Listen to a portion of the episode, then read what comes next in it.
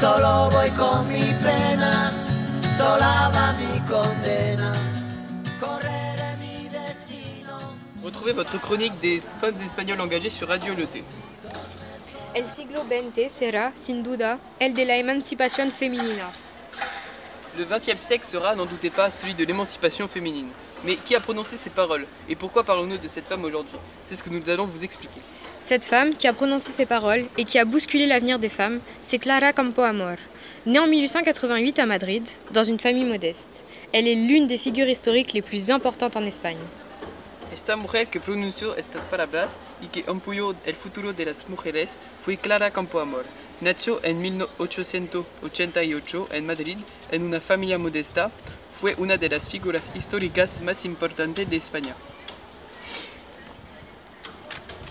Très tôt, Clara commence à travailler pour contribuer aux dépenses familiales après le décès de son père, ce qui l'obligera à arrêter ses études.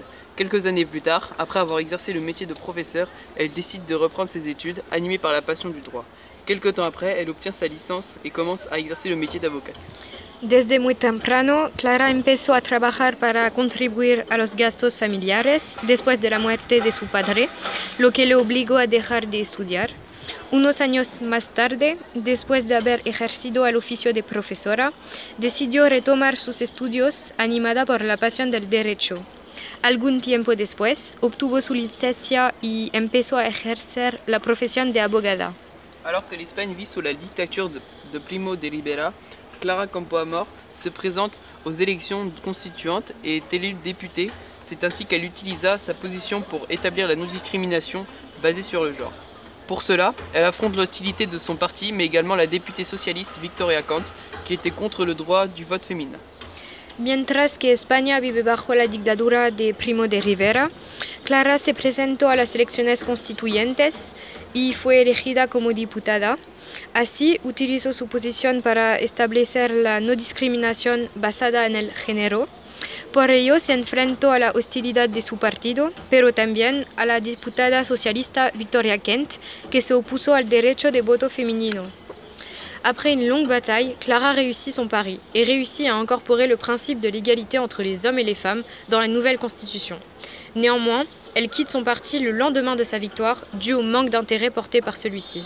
Después de una larga batalla, Clara triunfó a incorporar el principio de igualdad entre hombres y mujeres en la nueva constitución. Pero tenía que dejar su partido porque él le prestaba poca atención a las preguntas de discriminación contra las mujeres.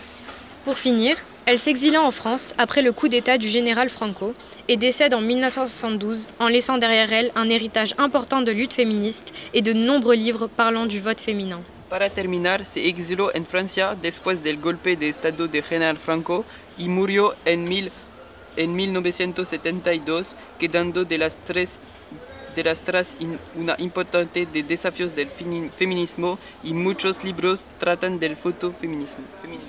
Vous êtes sur Radio Lyoté et vous venez d'écouter l'émission Des femmes espagnoles engagées. À la semaine prochaine! Argelino clandestino, nigeriano clandestino, boliviano clandestino, mano negra ilegal.